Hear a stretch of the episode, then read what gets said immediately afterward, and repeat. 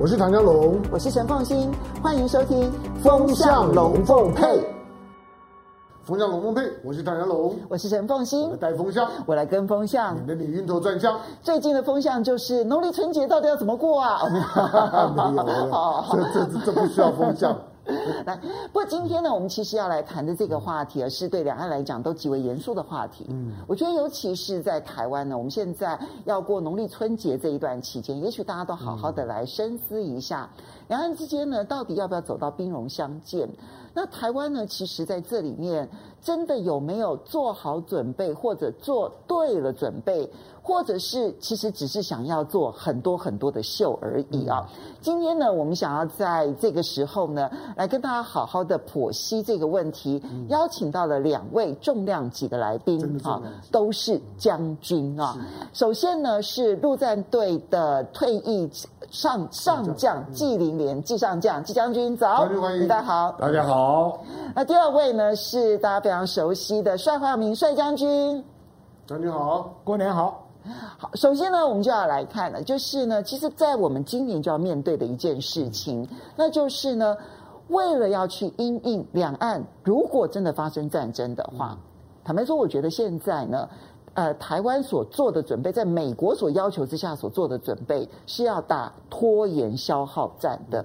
所以你看到呢，首先是成立了全民防卫动员署。而且呢，要未来其实不但强化战力，而且是要跟美国国民警卫队然后来交流。那这里面其实做了很多很多的事情啊，包括了说我们看到要包括了要参与跟美国之间的军事上面的联合训练啊，然后呢加入美国的这一些伙伴的专案。那还有的就是你看到城镇战。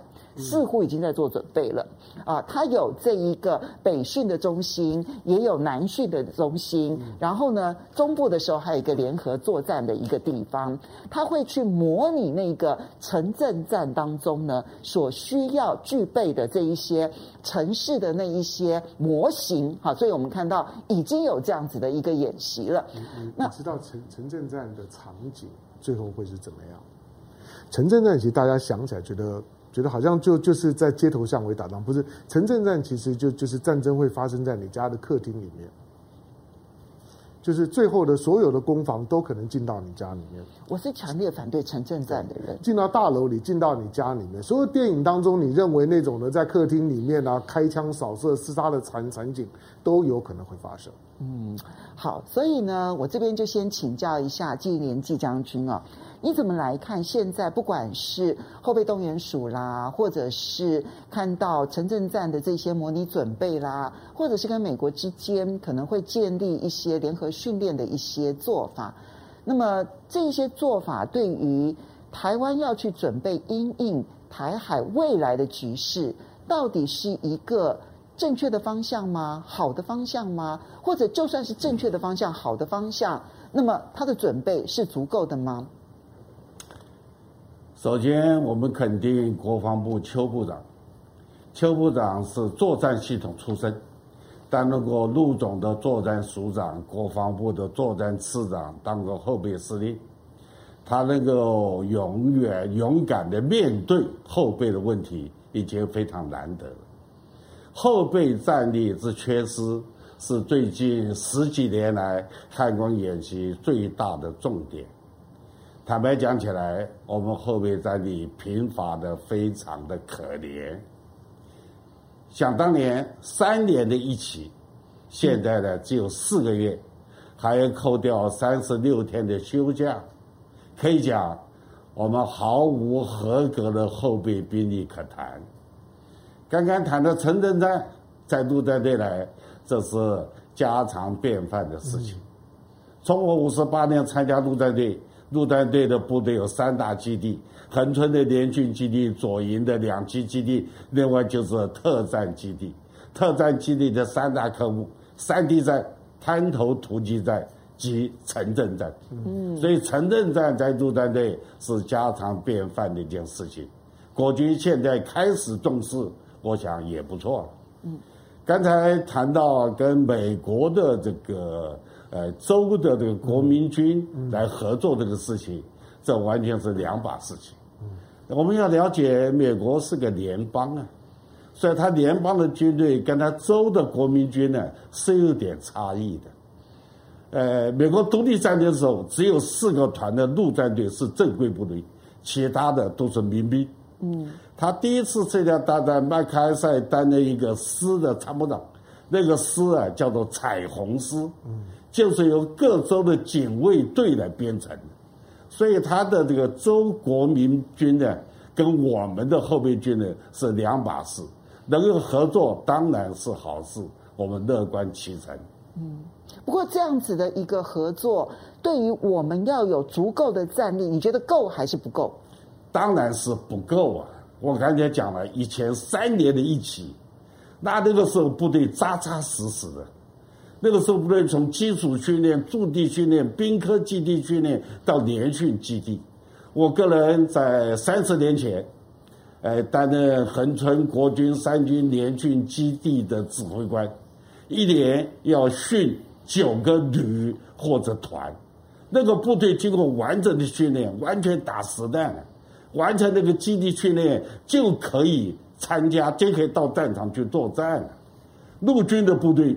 呃，很有名的营测验、旅对抗、师对抗，那时候是经过完整训练了之后，退出为所谓后备军人的，那是可以讲，呃，以训练严格，教招简单。现在反过来了，现在是训练简单，教招严格。刚才这个凤妹讲了，呃，所谓作秀，那真是作秀。我们也不知道他是表演还是演戏，不知道是操演还是演习，这个秀是做不得的，千万要注意。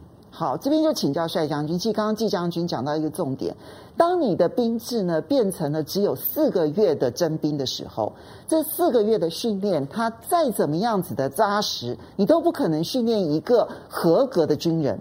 所以现在看起来变成了轻训练而重教招，所以我们看到说呢，现在呢号称叫做史上最强教招哈，然后呢这一个三月的时候入营啊，包括了搭帐篷啦、野宿啦、野炊啦，这样要熟悉战场啦，那整整个的这个教招呢被称之为叫做最硬教招，可是这样子的教招就轻训练重教招的这个情况之下。会让我们有足够的后备战力吗？这个问题啊，后备部队啊，在我们当兵的时候，后备部队教招是意思意思。我上次记得跟强龙讲过，上上课一天教什么保险套怎么使用嘛，那那是那个教招是跟个笑话一样。那个因为什么？以前的兵役制度啊，训练重点是在什么？像他陆战队是三年的兵，所以他有城镇作战。因为城镇作战跟陆军的城镇不一样的，它是攻势作战，它是要打到大陆上去，到了大陆以后，它要攻城的。但是防卫性的城镇作战是两码事。防卫性城战是什么？当你正规军被打得溃不成军，或者没有办法组织有效战力的时候，退到城镇，利用城镇来。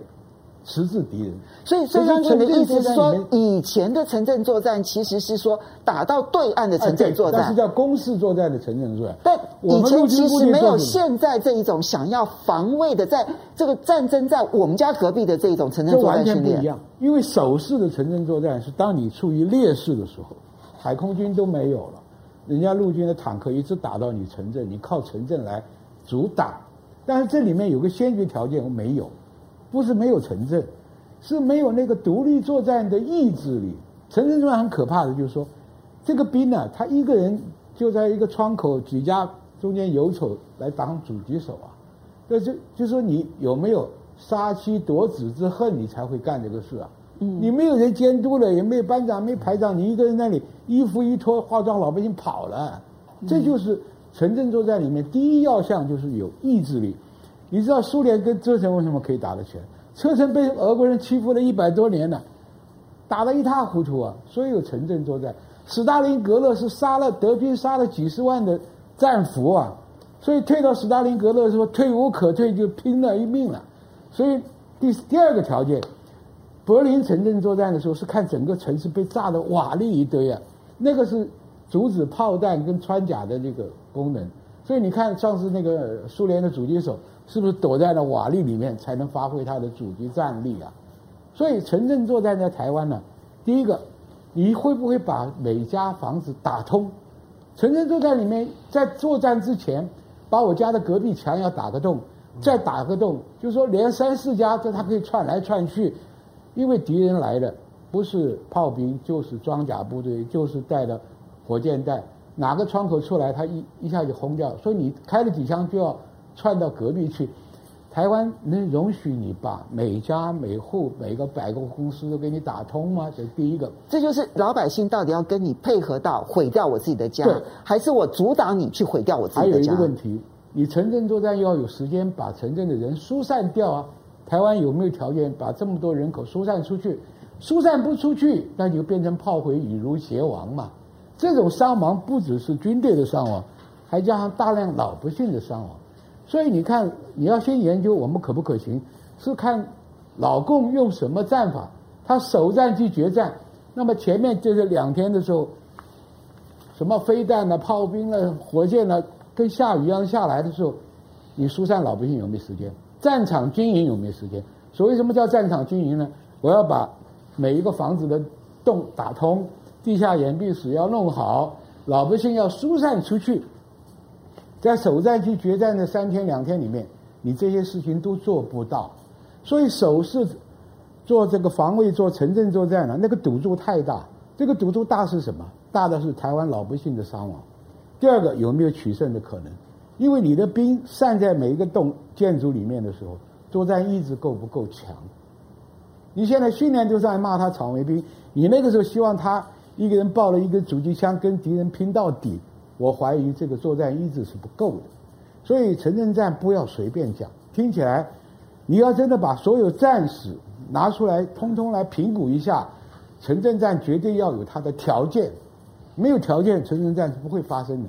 你像那个波兰华沙一被轰炸，就投降。所以作战意志没有。所以刚刚这个帅阳军其实提到了城镇战的两个条件。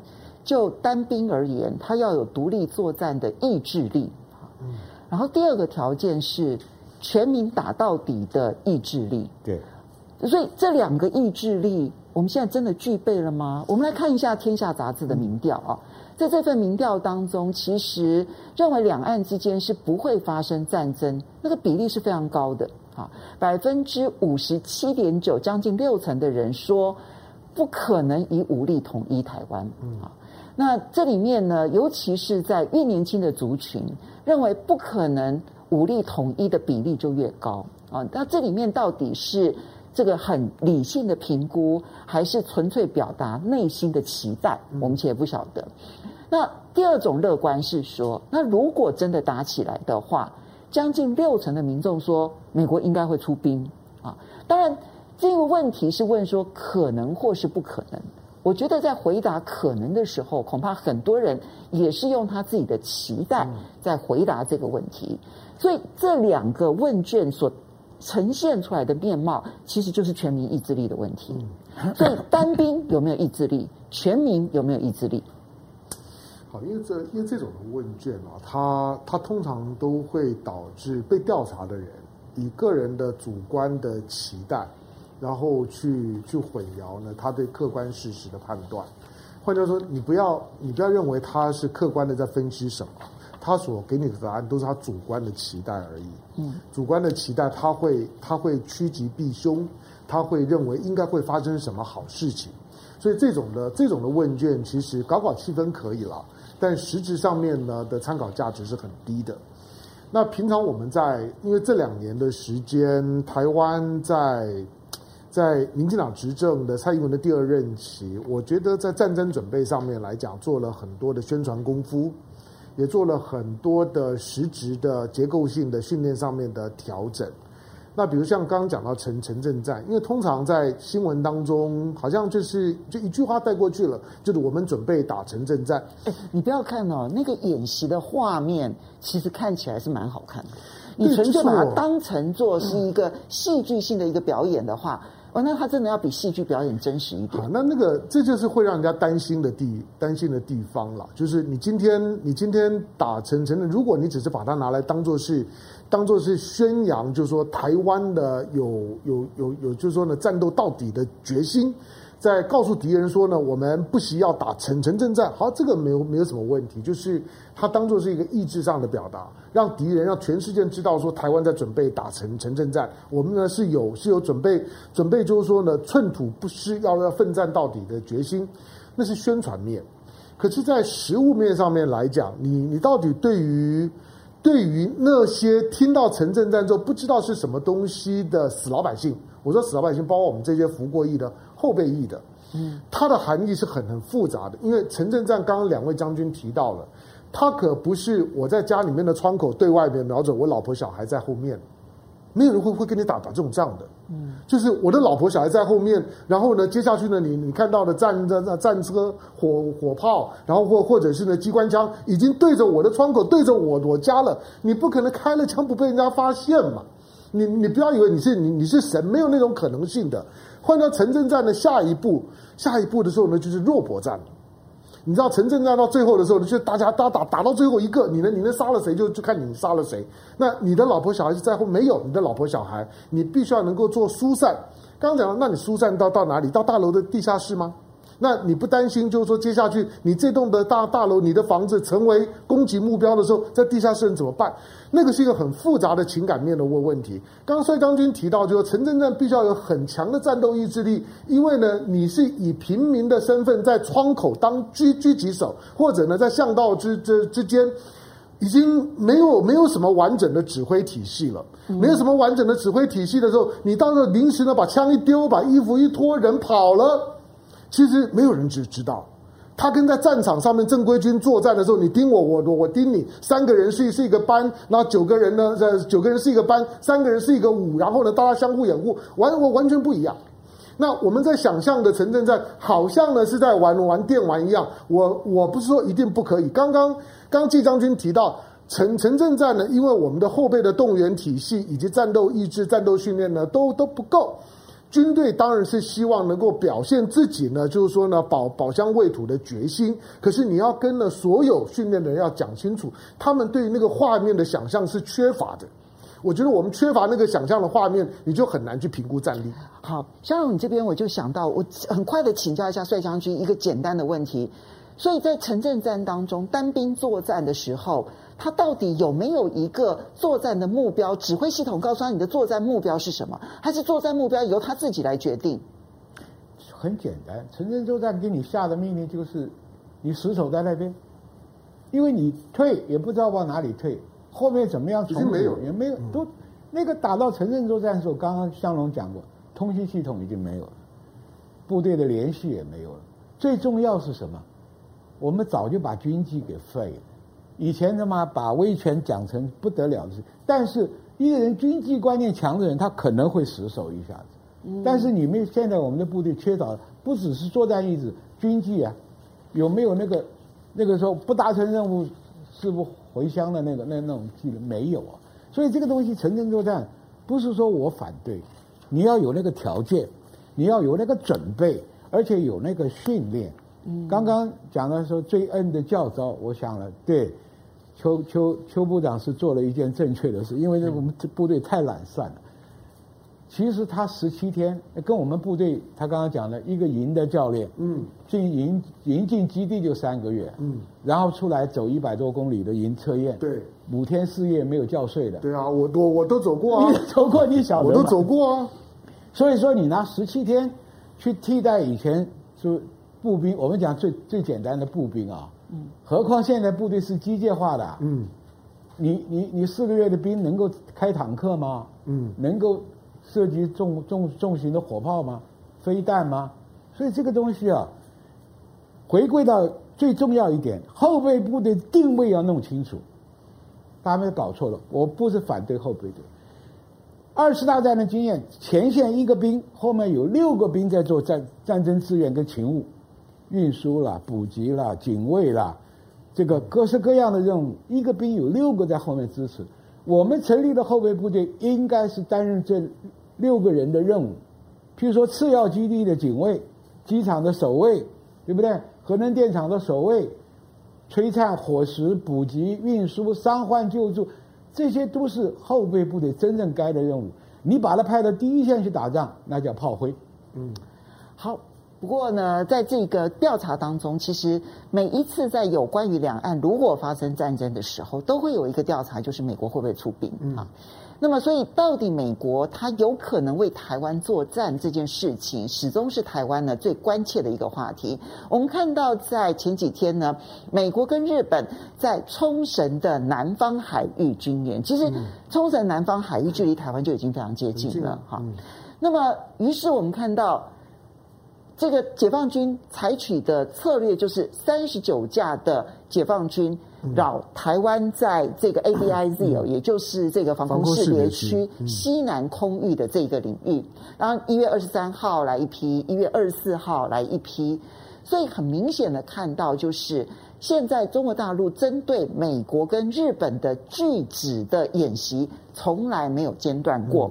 然后呢，接着我们再来看到是在这一次的这个嗯这个解放军的三十九架架次当中呢，首次的见到了歼十六 D。嗯，对于台湾而言，是不是更具有影响力跟杀伤力？嗯，然后再接下来我们看到《金融时报》呢，他透露说，事实上现在解放军他出没的地方已经。到了我们东部海岸了，所以台湾现在一切的作战计划都在西部，这件事情是不是也应该修改？这边请教一下金元季将军，我们到底应该如何的看待美国跟日本的演习？我们又应该如何的看待未来两岸之间战争的形态？还会在西海岸吗？而东海岸又该如何看待？首先，我认为我们现在的政府非常的不负责任。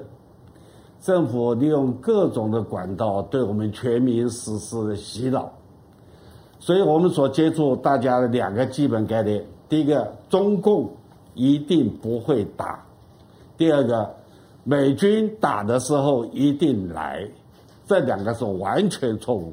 相反，中共一定会解决台湾问题。嗯，台湾有事，美军一定不会来。所以在这两个呢完全错误的假定之下，我们犯了很大的错误。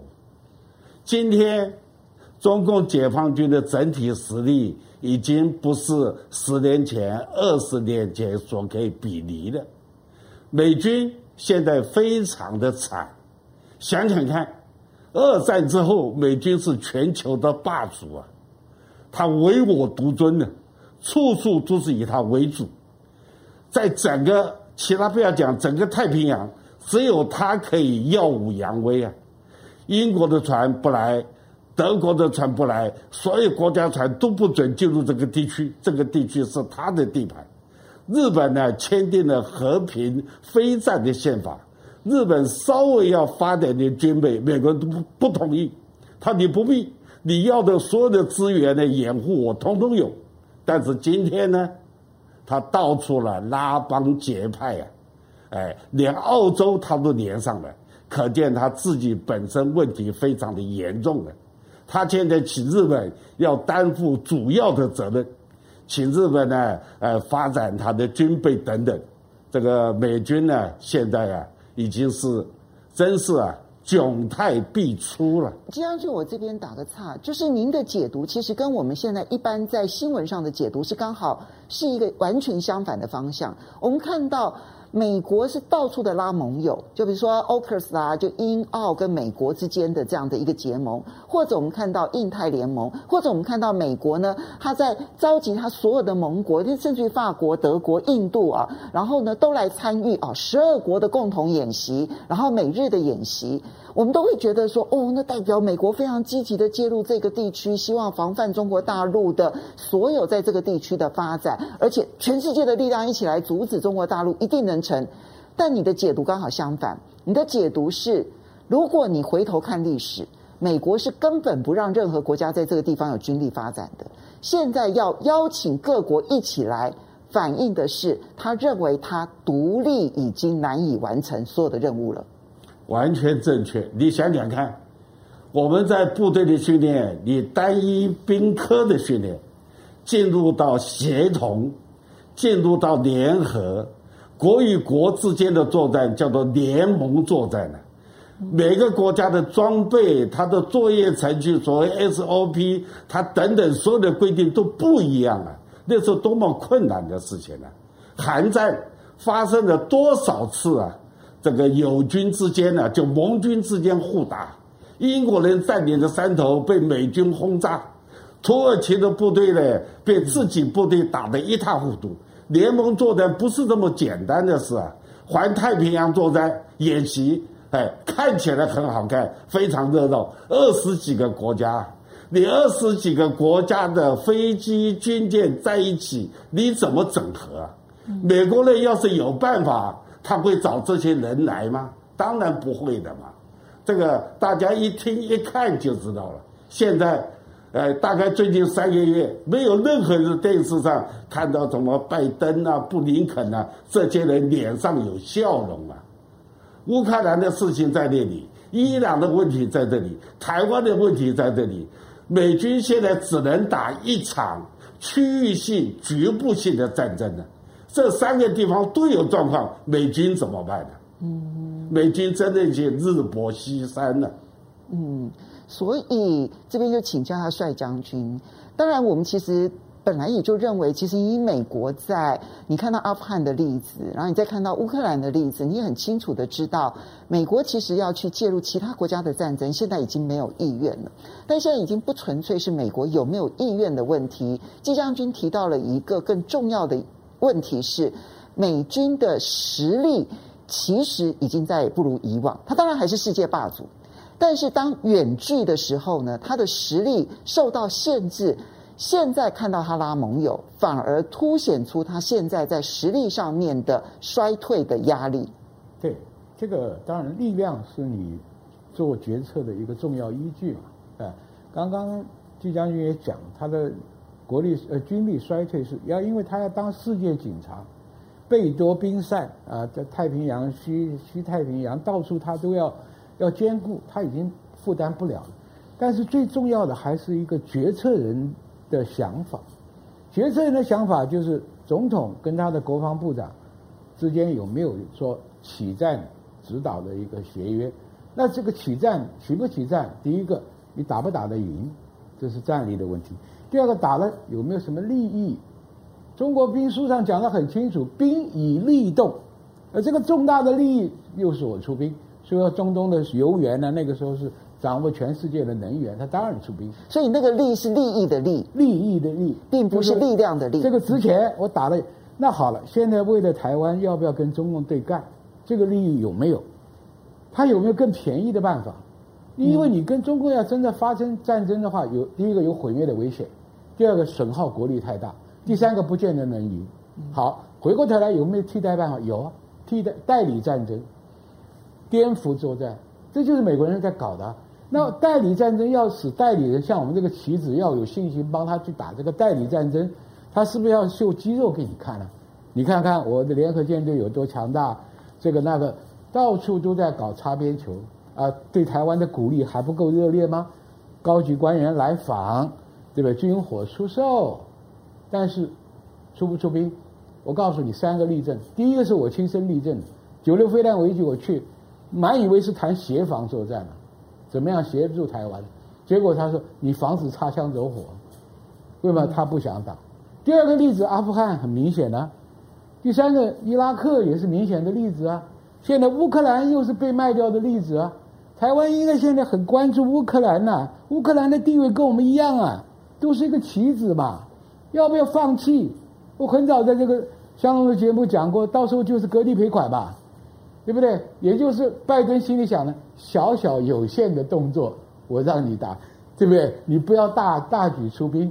那我们接下来就看嘛，那个顿内刺克北边那个那个那个苏联的那个啊，两两两个小两个州，卢甘斯克跟啊两个，到时候你是不是美国放弃，逼着你乌克兰放弃？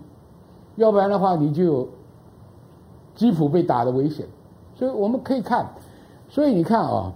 乌克兰尤其如此，建章路拔到现在这个样子，对台湾的问题呢？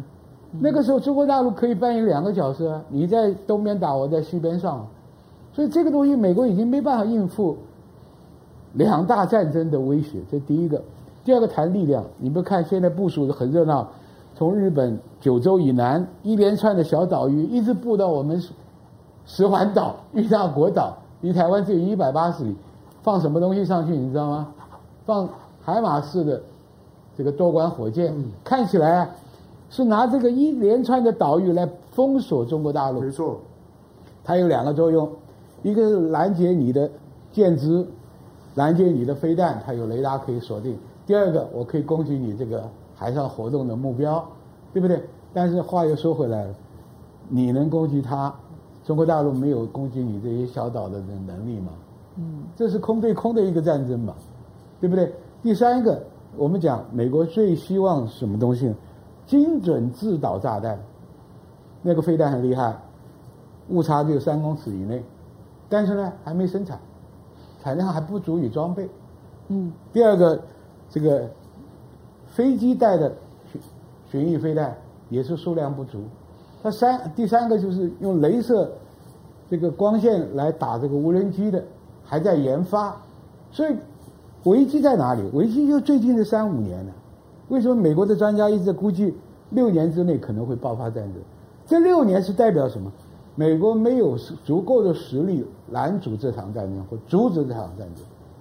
所以你刚刚提到的。就是可以去应对解放军现在的所有攻击武器的这一些准备的防御武器，刚刚这三项通通都没有，到目前为止都还没有制造出来。对，因为中国的巨子战略是准备了那么多年摆在这里面，离中国大陆沿海两两千五百公里以内，它的东风飞系列的飞弹都可以笼罩，使你航母不敢迫近，对不对？那。对付这个，最最近又出来一个超高音速的这个导弹，你美国现在的做这个标二、标三、标六都拦不下来，这个时候作战有胜算吗？你知道航母上一条船上多少人吗？五千人呐、啊。嗯，每个船沉得起啊，人死不起啊。所以，这就是我这边补充问一个，就是。因为刚刚讲到环太平洋演习啊，其实二十多个国家参加。那因为它每两年举行一次，每两年举行一次，很多人我像我这种死老百姓，我从外面看，我会觉得说，哎，那这样子你们经过多年的演训，应该已经建立了彼此之间相互联合作战的默契，以及至少你彼此之间的联训，像刚刚季将军所说，韩战的这种误炸友军的这种状况，应该不会再出现了吧？但这部分我开始打了一个问号，所以我想要请教一下帅将军，因为你跟美国非常的熟，你也跟他们曾经有过几次的这种兵棋推演，他们在这种联合作战演习的时候，真的能够建立好足够的默契吗？不行，因为演习表象你看的是船一排一排、一行一行在一起开，那就好像联合作战，那不对。联合作战真的，刚刚季将军讲的很复杂一个东西。美国是最先发展联合作战，到现在他自己还认为没有办法达到百分之百的联合。军种军种之间有隔阂，武器系统有武器系统的隔阂。你能相信吗？我们当年买的幻象跟这个 F 十六两个人 link 就连不上啊，到现在还没办法破解啊。就是说，你指挥系统里面本来就有很多。没办法连的，所以现在你的意思是说，就连自己国家的联合作，不同军种的联合作战都很难了，都很难。所以讲，你说在海上看一个兵演，就以前我们搞汉光演习一样嘛，讲是讲自由对抗，骨子里是计划对抗嘛。几点几分你空军从这里过，几点几分你从第二批从哪里过，海上在怎么样巡弋。所以你看的是一个大编队，其实政治目的远大于军事操演，那个。中俄两国搞的就比美国彻底，俄国把部队派来，不带武器来，坐到中国的坦克车上，坐到中国的飞弹基地里面，跟着一起操作。你那要够坦白啊！我愿意让你参与我的我的我就作战武器，不怕机密外泄。我跟你好到这种程度，你来。美国怎么可能会让其他国家做到它的最先进的武器里头呢？所以啊，所以你讲嘛，刚刚讲的新闻媒体吵得很凶。九州以南，日本把所有的第一岛链的那个小岛都配上武装，你怎么不配精精准的精精准的那个制导飞弹呢？你配的是海马式，海马式库存的，就卖给我们也是几十年的老东西啊，消耗掉嘛。所以这个东西只是摆个姿态，如果他认为这么有把握的话，他不需要在第二岛链、第三岛链下功夫啊。好，因为他认为第一岛链已经他掌握不住了。所以刚刚季将军跟帅将军啊，其实提到了两个重点。第一个重点，先是要让我们了解这一种啊不同国家之间的联合作战演习。我们外面看很热闹，但事实上里面问题重重。真的要到战争的时候，要一起联合作战，没有大家想象中的那么容易。我们从目前看起来，其实他们建立默契了吗？恐怕是没有好。所以第一个，这个联合作战有热闹之余，但很难有实质的作战效力。嗯。但第二个部分就是，刚刚帅将军提了一点，我这边要请教一下香荣。他认为啊，当美国越是在周遭去布局这一些联合作战的时候，他是要展现肌肉，让代理人战争的代理人有信心去打这场战争。嗯。所以看起来，美国是不是达成了目的？他真的秀肌肉秀到了，台湾人觉得 OK 了，安心了。这场代理人战争，台湾一定赢。嗯，因为我们平常在平常在思考战争这件事情，就像就像就像这刚刚看的那个民调，你都发现越年轻的越乐观，因为他越没有那种战争跟苦难的经验，跟那种就是说危危机感。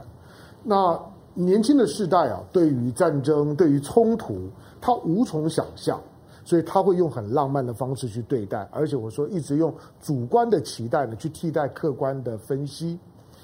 那刚我们我们我们讲的问题，其实在在二零二二年开春之后啊，在整个欧亚的两个路块上面呢，有两个问题，它是同时发生，而且答案都是否定的。一个就是欧欧洲现在呢，不管你站在哪一边，都在问乌克兰还有可能加入北约吗？不可能，嗯，不可能了。在在亚洲呢，大家都在问台湾有可能独立吗？我告诉你，不可能。嗯。这两个问题是相同的问题，就是如果在亚洲会发生战争，战争就是台湾会不会独的独立？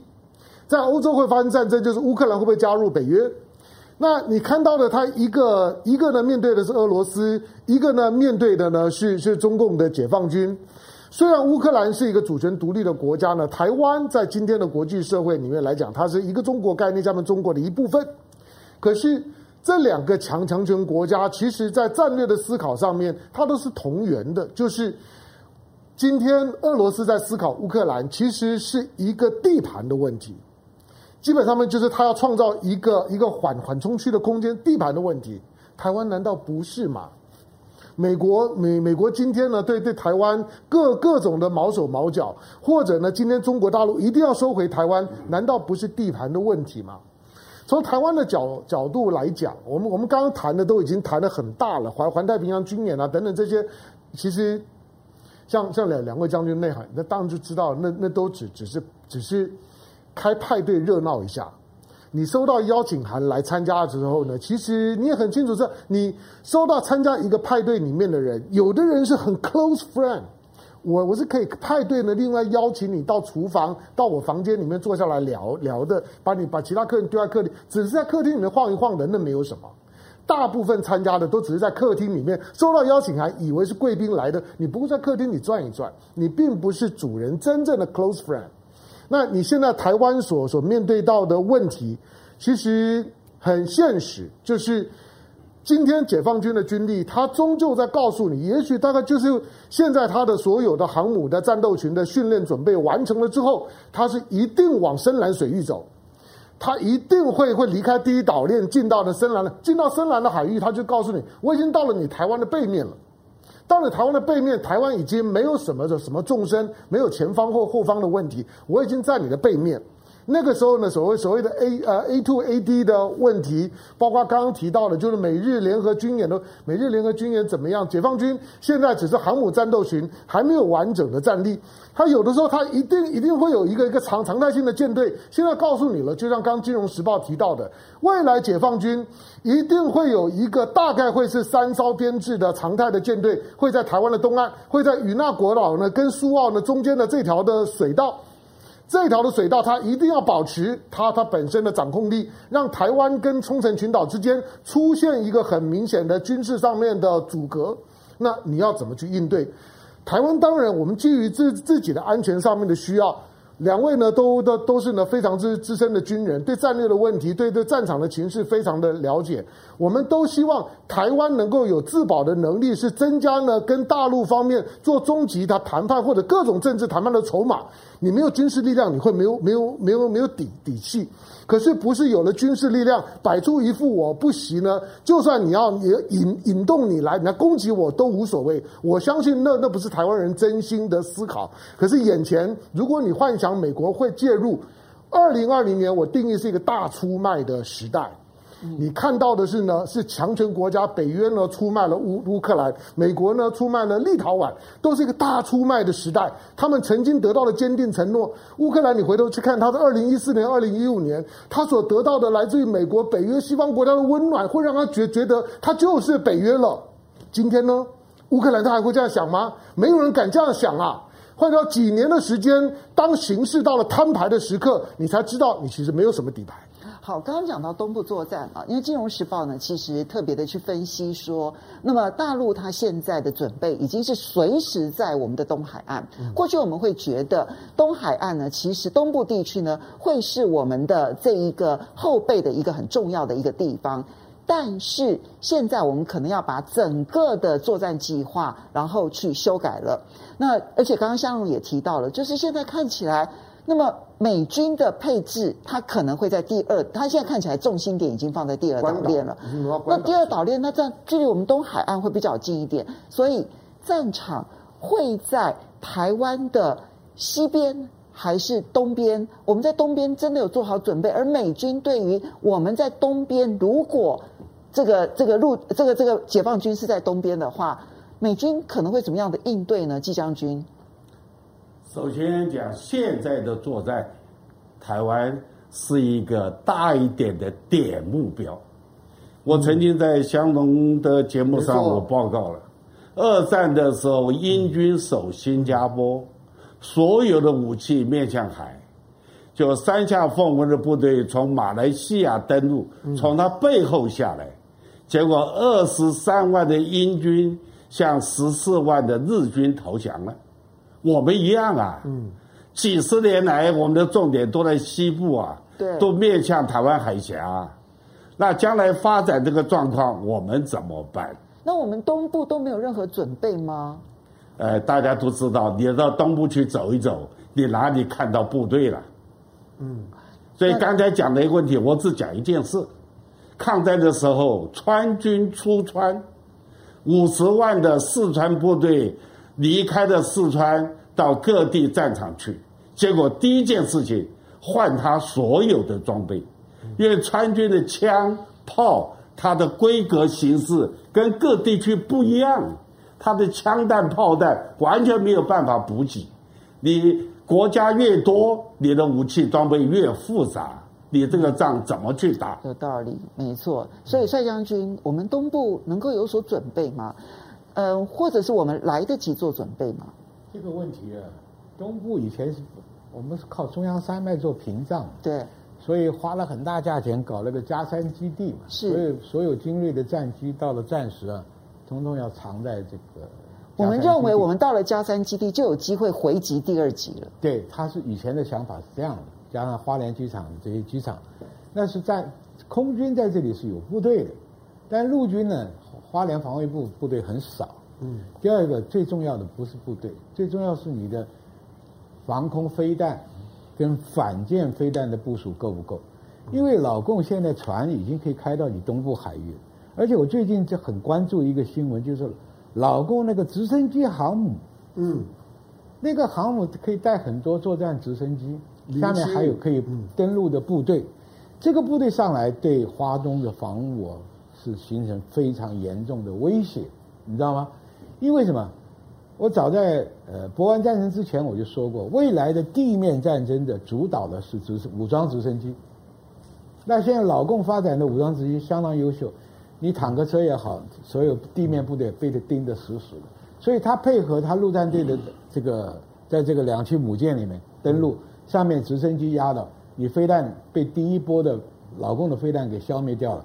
我们可能很损少，最大的损失是我们的空军被锁在那个加山基地里面出不来。第二个问题，你讲我讲美国要有诚意搞联合军演，他应该搞什么呢？我们海军呢历年来就怕在台湾的港口里面被干掉，嗯，所以一到有重大战争时往太平洋里面走。是啊，以前的名词叫苏婆，嗯，那你既然是苏婆，你老老美的联合舰队就在这边啦，啊，那我应该就把我们的舰队纳入你的联合编组啊，一方面取得。美国舰队的这个防空飞弹的保护，二方面还可以引导着打回来啊，对不对？为什么这个没看到？这个看到还代表你老美有点诚意来协防台湾嘛？我跟你讲，老美的算盘打得很清楚，就怕你代理战争的棋子信心不够坚定，政治上给你鼓励，军火上还给你赚一笔钱。第三个还怕你打不久，所以才跟你讲你要搞后备部队，你要搞城镇作战。你们这样打下去，就把中共的军力消耗掉了。就像现在赛跑，美国还跑第一个，紧跟着后面是老二，这个威胁在旁边。他找一个小家伙把你绊一跤，你你就老老共就左起就起不来了嘛。就是他的目的就是站在很简单的利益来讲的话，最划算的就是代理战争嘛。何况还有一个日本跃跃欲试嘛，你一起参加嘛，对不对？你们把老共拖下来了。我美国自然就变了，还是老大。不过我像军刚刚讲，刚刚讲的让我真的是心里头好像在淌血。因为如果这样子听起来的话，美军现在对台湾的所有的建议就是我们要消耗到最后一刻。对，啊，那可是呢，对于说，如果说今天我们把所有的船舰先往外地输送。那如果说你真的有诚意的话，那你就应该让这一些船舰跟他现在的舰队以联合作战的方式，去培养所有真正彼此之间的相互了解。对，没错。那这时候我们在疏散到外地的时候呢，是有机会打回来的。对。可是要存活嘛？不，可是你现在其实并没有他现现在美国并没有这样的打算，没这样做。而没有这样的打算，也就意味着你反正消耗完了就是完了。对。我也并没有打算要帮你打回去。对。听起来是这样的味道。对啊，当然，因为现在刚提到，就是说，解放军因为现在除了他的航母战斗群之外，他的零七五的下水，而且零七五一艘一艘下水的速度很快，那他本身他他就是专门做两栖作战的嘛。那坦白讲，以现在解放军，你设想他对他他四十一年不打仗，他跟他周围的边境国国家不但不打仗，而且关系都越来越好。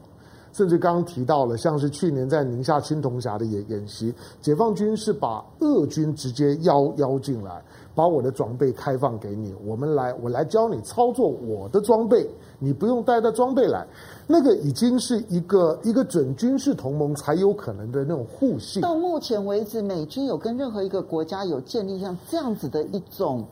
一种信任度吗？两位将军，两位将军都摇头。会了，就在他的他们在同盟同，因为因为美美国不一样，就是说美国会要求你买他的装装装备嘛，但但是但是但是俄罗斯并没有买中共的装装备，中共只说你进来就是中共，你要知道中共邀一个国家的军人到我的国内来演习，那都没有看过了。你解，因为他基本上他就不寻求军事同盟，所以他其实过去解放军老共长时间都在避免做做这个动作，他没有拉帮结派。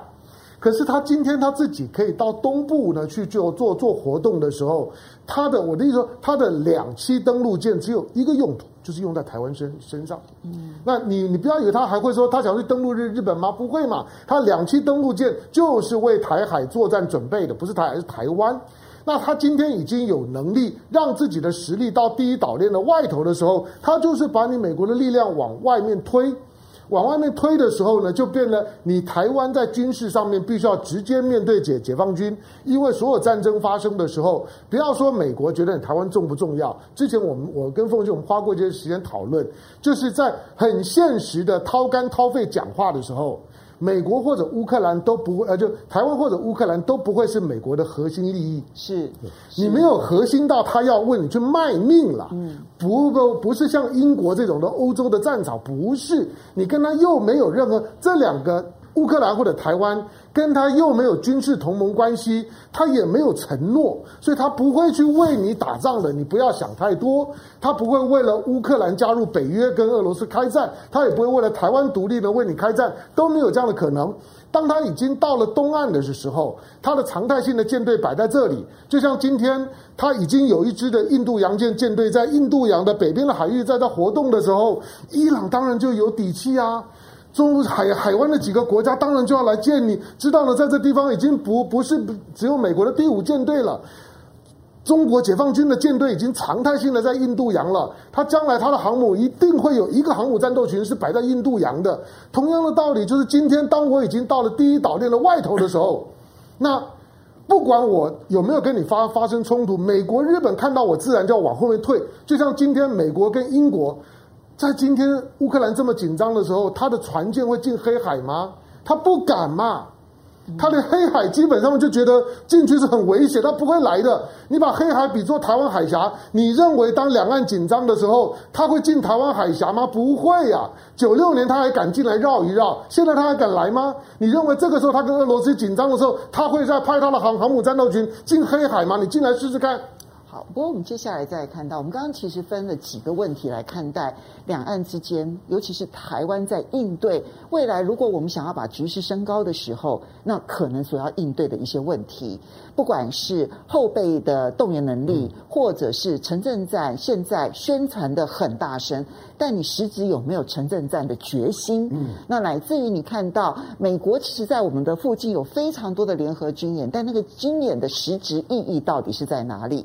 不过接下来台湾自己内部还有一个严重的问题，就是你看到我们采购了非常多的武器，但会不会其实人才欠缺？那么在今年初的时候呢，我们看到国防部还证实了，其实是有一点点得意洋洋的啊，说呢，哎，F 十六 V 其实已经对上了歼十六了啊，不用担心，其实我们已经成功拦截了。其言下之意是说，我们其实不计胜一筹了哈。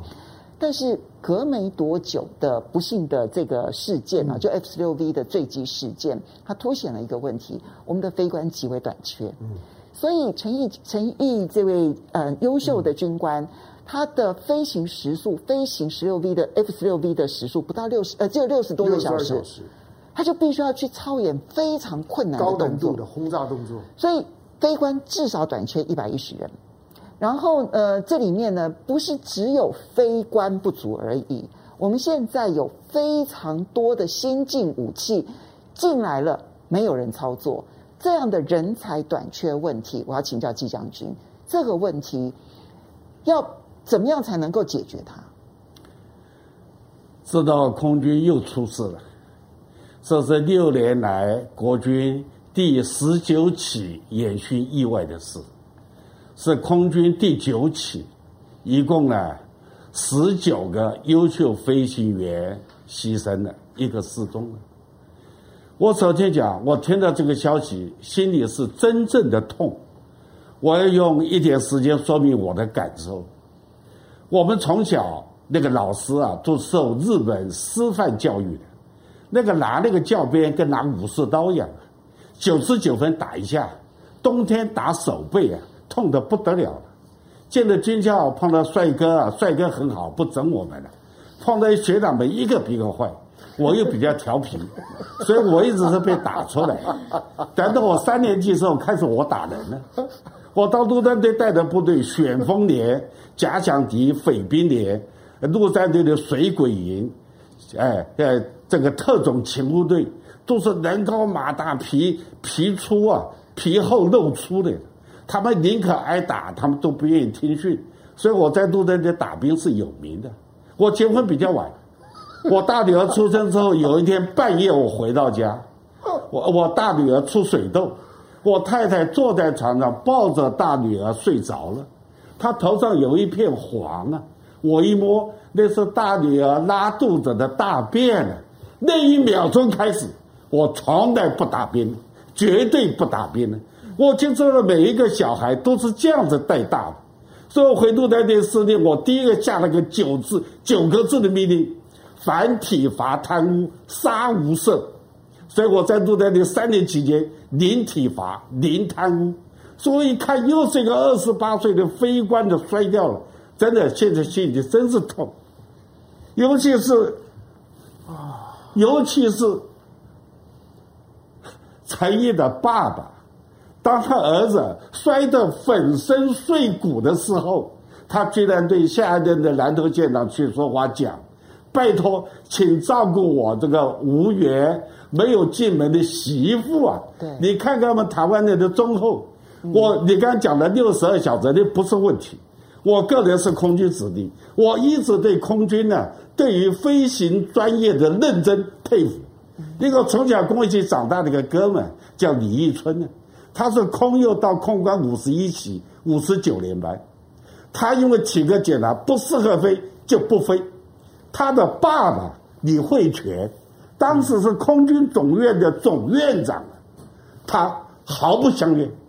陆战队一个长官，中将长官，他的儿子到空关，最后放了单飞，他们叫老师鉴定他不适合，他就下来了。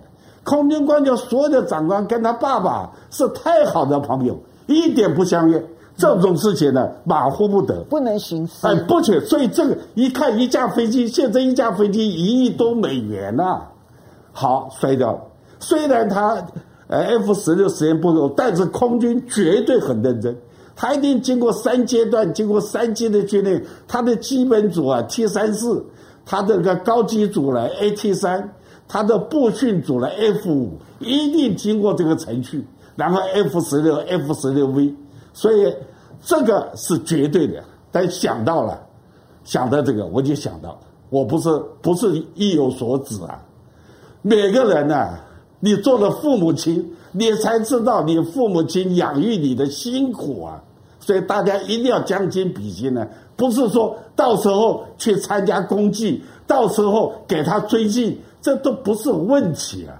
尤其现在非官多困难啊，少子化、山西产品，大家的视力不好，嗯，真的都是宝贝啊！想到现在真是痛，是真正的痛。好，这边请教一下帅将军。我相信，嗯，当然那个痛之外，这个非官不足的问题，其实是还有更严重、你更广泛的来看。其实我们现在有太多的新式武器，其实是买了没有人可以操作哦，所以我们有很大的作秀的空间，武器来了，但是呢，我们有很少的实质训练。这个问题恐怕，这个是这个是累积在后面。我们未来可能会有一连串痛的问题。没错，当初接幻象、接这个十六，唐飞最大的功能就是把这个接机任务训练给他接下来。他好多年呢，不是一下子啊。第二个，我民国七十八年、七十九年当教育处长，三军官校学生的甄选，总长是陈森林，急得要死啊，空军找不到招不到生啊。嗯。那个时候高中毕业是百分之七十八是进士，嗯，今天到了九十八了，对，你怎么挑啊？我们的空关最大的问题就是你要去找视力完全没有近视的孩子们越来越难了。那个时候我都用中正预校，明明是报考海军官校的、空军官校的、呃陆军官校的，统统送到空军。所以少子化对空军的座舱比是一个根本性的一个缺陷。因为你座舱比飞行员不够，所以现在老共的这个巡弋啊，我们要去拦截，任务很频繁呢。飞行员操的不行还不说，下面的维修这技工也操的不得了啊。对，你又要训练，又要做战备，又要接机，你空军会被压垮的。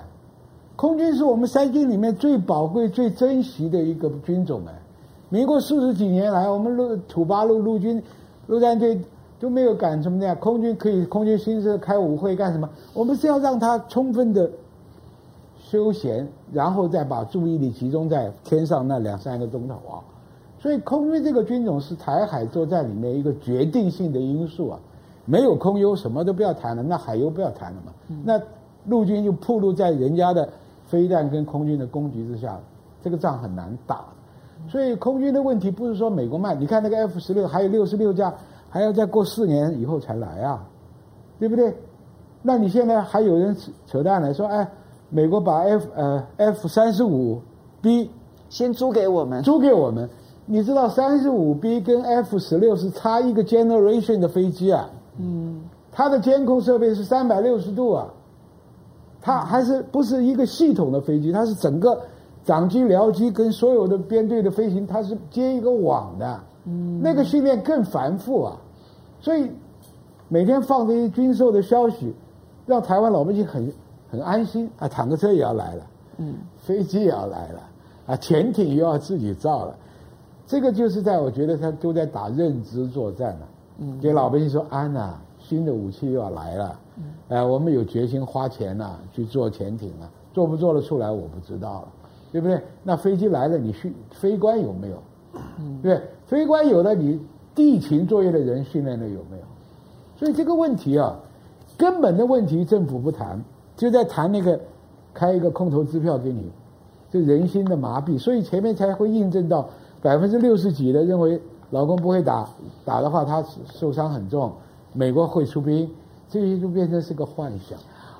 所以，向荣做一个总结吧。今天这样子听起来的话呢，我们会有很绚烂灿烂的一些外表，不管是军事武器的，或者是城镇作战的训练的，或者你看到美日或者是美国跟其他的盟邦在我们附近所有的这些操练。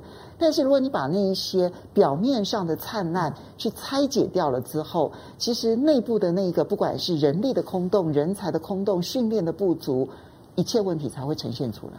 因为今天我们四个人，我们其实都都跟都跟军人是有点关系的，对不对？那奉奉先是军眷，那我也我也是军人子弟啊。其实刚刚纪凌云将军啊，你可以听得出来啊，都算我我认识他蛮蛮久了，可是我我知道第一次听他讲这个故事的时候，我知道他他们心里面是真的很激动的。就是一个一个军人是被训练来杀人的，可是也因为他们被训练来杀人，他们对对人命这件事情，他们会特别的在乎，会特别的计较。那那种那种那种对于对军人军人的训练不足，上战场像去送送死一样那种感觉，他们比任何人的感感受啊更不浪漫，他们会很真实的去想这件事情。那我们刚才在在讲，就是说空空军啊等这个问题，其实它基本上面就是最简单讲，我们现在总体来讲都有这个问题，但是空军呢面对到就是说呢军官的数值的值跟量。不不只是量，我们现在我们刚才讲的是量啊，现在飞机这么多了，但是但是但是这军官不不够怎么办？还还不是够？当你当你数量不够的时候呢，那你就只好呢降格以求，降格以求之后就会出现现在的空军官校二十几分就进去了，那二十几分你会想你怎么去承受刚刚帅化民讲的那种非常现代化的训练？当然，他不会卖 F 三十五给你啦。你很简单，就是如果台湾有 F 三十五，只要有一架投诚了，他所有的军军事机密都没有了。那个是他的换换代的第五代，那个是他的，他大部分的新科技的机密都都都在里面。他不会给你，他给你 F 十六 V，就是说也给你一个相对来讲呢，满足你需要说可以，但是不会把最新的给你。那但是台湾在面对到这些的所有的安全的军事方面的问题的时候，我就觉得眼前呢，把两岸的关系因为情感面都已经切断，大家已经没有在谈感情了，这个是最最可怕的。我总是记得所有的所有的战战争学的战略的训练，不过就是八个字嘛，七分政治，三分军军事嘛。但是台湾搞到了七分军军事，连一分政治都没有了。你有七分政治的时候呢，你就很多事情可以谈，有基本的互信基础，你不用呢，你不用每天紧张兮兮的把战备呢绷得非常非常紧，你你不用让人家呢可以呢用用所谓的军品的销售呢来勒索你，再高的价码你都要吃，没有必要。台湾现在呢，在所有应对到自己的自己的安全危机的时候，就是你七分政治不见了。你现在呢，把军事呢不断的扩大到七分、八分、九九分。我老实讲，两岸现在连一分政治都没有啊。嗯，那那你接下来怎么办？就大家就只能够有任何的冲突，风吹草动，你就准备拼吗？千万不要成城镇战。我城镇战要拿来鼓舞人心，我没有没有意见。但是大家心里面要心知肚明。战争呢会在很短的时间之内发生，之后很短的时间之内，大概就会有决定性的结结果。不要鼓励大家呢用玉石俱焚的方式去决定一场的战争。台湾今天经营到这个地步不容易啊。好，不过当然今天呢，来跟大家谈这个问题哦。其实我觉得最终目的当然是希望两岸其实都是在安全、嗯、繁荣、互信、嗯、互惠、互助的基础之上，逐渐的去融合起来。嗯，所以我觉得那个什么叫做真正的安全，什么又叫做虚假的安全感，嗯、也许是你我都应该要去深思的问题。嗯、总而言之呢，总是希望。每一年不是只是新的这一年而已，就是每一年我们都能够有一个安和、热力、繁荣的未来可以期待。我们我们不是在同过一个中国年吗？不不是只有只要你你知道今年的农农历年的大年初一是呢是国历的二月一号，你就是中国人呐、啊。那那干嘛干嘛需要需要这样子打到这样？我们我们换个气氛吧，因为我们现在跟大家说。要预祝大家新年快乐！对呀，对呀，对呀，所以新年快乐。我们对新年还是，你这样让我没有办法做总结了。我们就好好的对回去深思一下，就什么才是安全，什么才是真正的繁荣的基础。没错，希望嗯，新的一年我们每一个人。在全世界的华人，每一个人都会越来越好。新年快乐！新年快乐！当然谢谢季将军，也要非常谢谢帅将军，谢谢两位，我们新年快乐，下一次见了，拜拜，拜拜。